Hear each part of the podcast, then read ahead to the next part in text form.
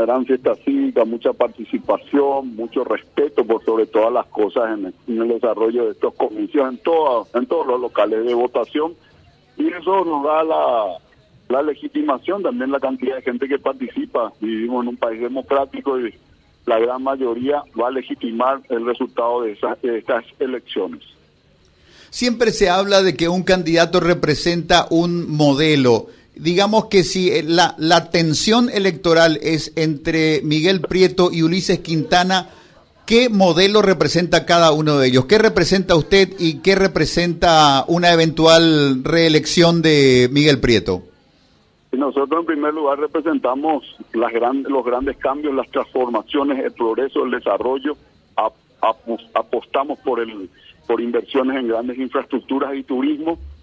Y la otra gente y la familia por sobre todas las cosas. Y que la otra gente no representa a la familia. Nosotros somos pro vida, ellos son pro aborto. Eh, estamos con cuestiones de ideologías muy distintas por sobre todas las cosas. Y las gestiones públicas deja mucho que desear, el oscurantismo, la estaticidad que tiene la economía hoy, la decadencia, es por culpa también no solo de la pandemia, sino por falta de gestiones públicas, ya que Ciudad Este tiene un presupuesto gigantesco de casi 300 mil millones de guaraníes que hoy día no son aplicados en los barrios, en infraestructuras, en obras. La corrupción galopante continúa en Ciudad del Este lo que perjudica enormemente en la economía y en, lograr el desarrollo y la reactivación económica de Ciudad del Este.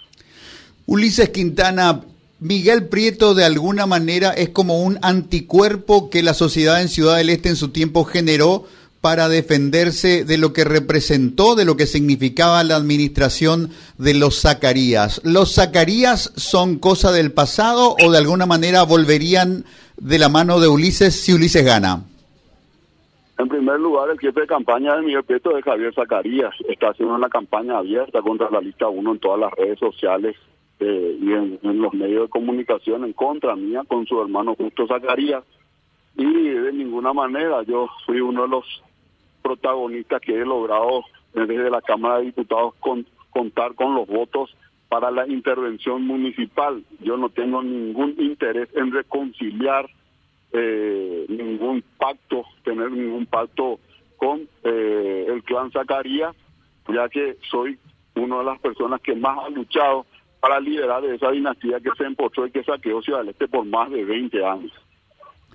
Ulises Quintana, sin ningún ánimo de, de incordio, simplemente aludiendo a un dato de la realidad, eh, referentes del Departamento de Estado del Gobierno de los Estados Unidos de América habían emitido un comunicado en el cual lo caracterizaban a usted como una persona significativamente corrupta. sucedió hace mucho tiempo. Ulises, ¿usted intentó acercarse a la embajada a aclarar posiciones, a preguntar por qué le trataban de esa manera?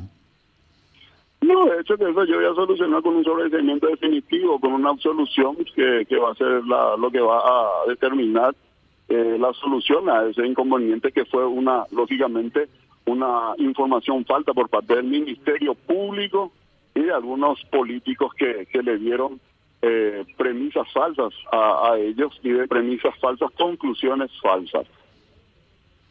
Es decir, que un eventual fallo judicial favorable a usted será suficiente explicación para que probablemente el Departamento de Estado tenga que retroceder sobre sus pasos.